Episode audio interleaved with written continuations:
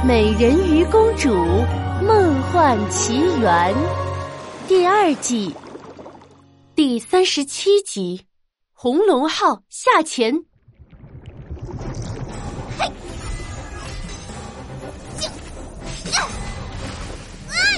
一个接一个的能量球击中了机器，长长的尖刺像是秋天的落叶一样，一个接一个的落到地面上。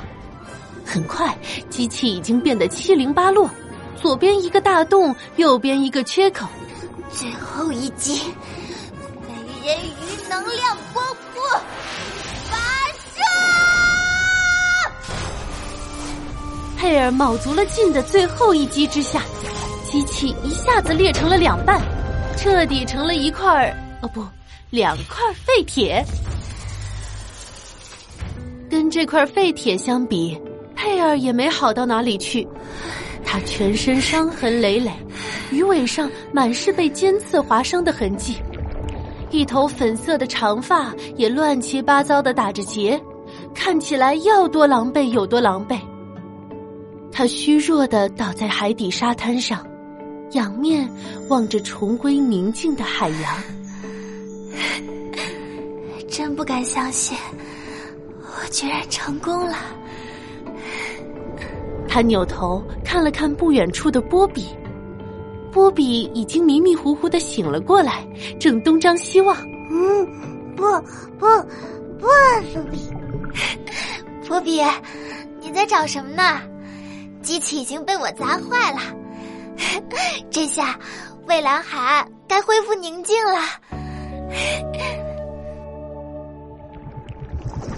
可佩尔不知道的是，一场更大的危机正在悄悄的向他袭来。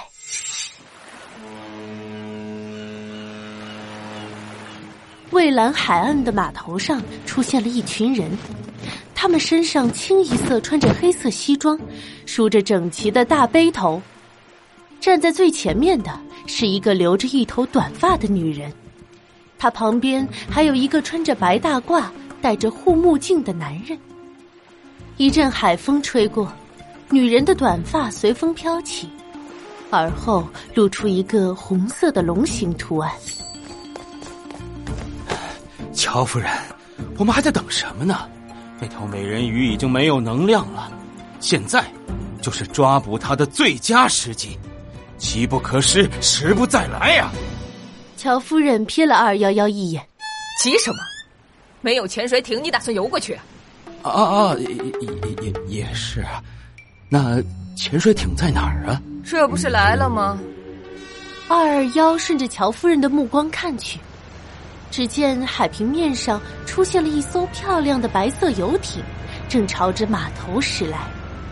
红龙号，这不是游艇吗？又不能当潜水艇用。哦，不行吗？乔夫人挑了挑眉。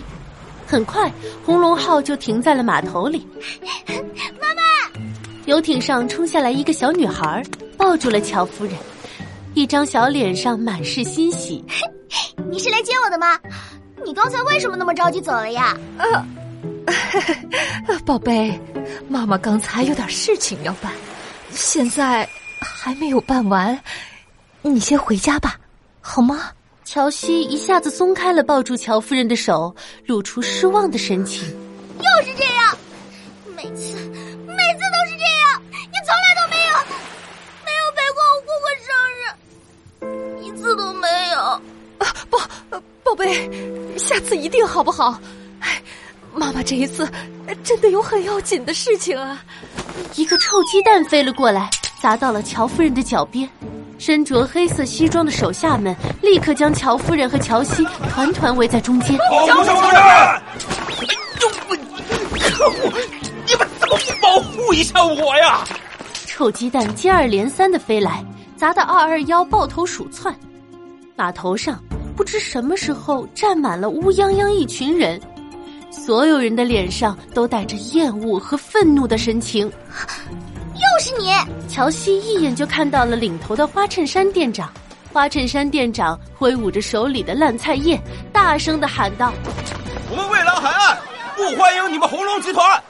你们趁早带着你们的破游艇回家去吧。不用管他们。乔夫人并不理会愤怒的人群，冲手下挥了挥手。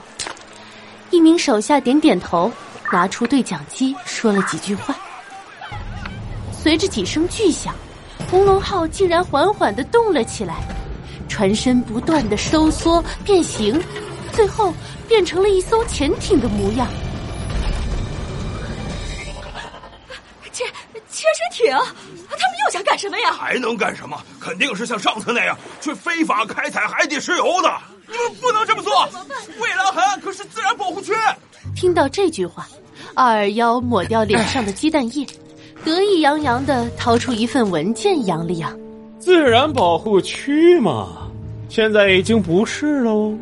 没了海洋生物的蔚蓝海岸，现在只是一片普通海域。我们当然可以做任何想做的事了。什么？花衬衫店长冲到二二幺面前，一把夺过他手中的文件。他一页页的往后翻，眉头越皱越紧。你们究竟耍了什么手段？蔚蓝海岸的海洋生物，这都被你们弄到哪里去了？二二幺摊了摊手。喂喂，那么多的海洋动物，我们总不能一只一只捉起来吧？你可不要冤枉我们红龙集团哦！花衬衫店长的拳头捏了又捏，最后无力的垂了下来。哼哼，这才对嘛！你们二二幺一只手搭在店长的肩膀上，才是需要离开蔚蓝海岸的人。不，花衬衫店长一下子拍开二二幺的手。我们是不会离开这里的，我们会一直一直的努力，让蔚蓝海岸重新成为自然保护区。我们绝不会让红龙集团无休止的开采这里的石油资源。二二幺愣了一下，无所谓的笑笑。随便你了，乔夫人。我们是不是该出发了？二二幺先生，乔夫人早就进入潜艇了。什么？可可可恶！也不等我一下！二二幺慌慌张张的把文件揣进口袋，三步并作两步冲进了潜艇里。关闭舱门，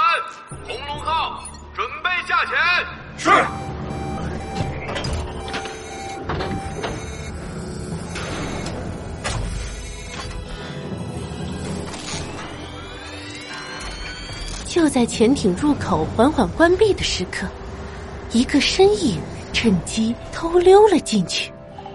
是谁溜进了红龙号呢？下集故事告诉你。